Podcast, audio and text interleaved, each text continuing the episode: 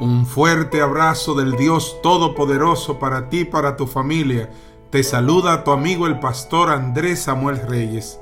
Cuenta la historia que una maestra de párvulos trataba de explicar a los niños de su clase lo que es el amor, pero no podía, por no saber lo que decían sus pequeños alumnos. Les preguntó qué es el amor. Entonces una niñita de seis años de edad se levantó de su silla, fue hasta la maestra, la abrazó, la besó y le declaró, esto es amor, querida maestra. Enseguida la maestra dijo, está bien, pero el amor es algo más que eso. ¿Qué es ese algo?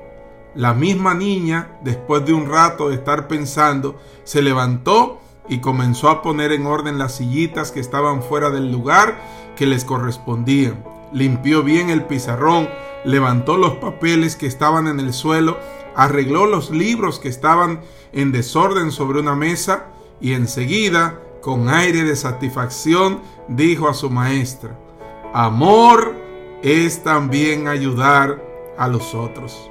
Sabes, la niña tenía razón. El amor no es solamente decirlo de boca, el amor es vivirlo.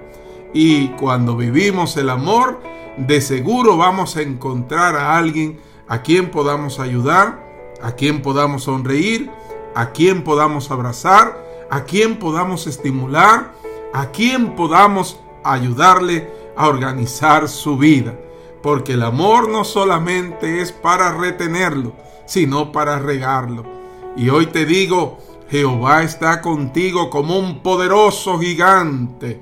Jeremías 20:11 y Él quiere que el amor que Él nos da a nosotros se disipe y se riegue en los demás. Que Dios te bendiga, que Dios te guarde.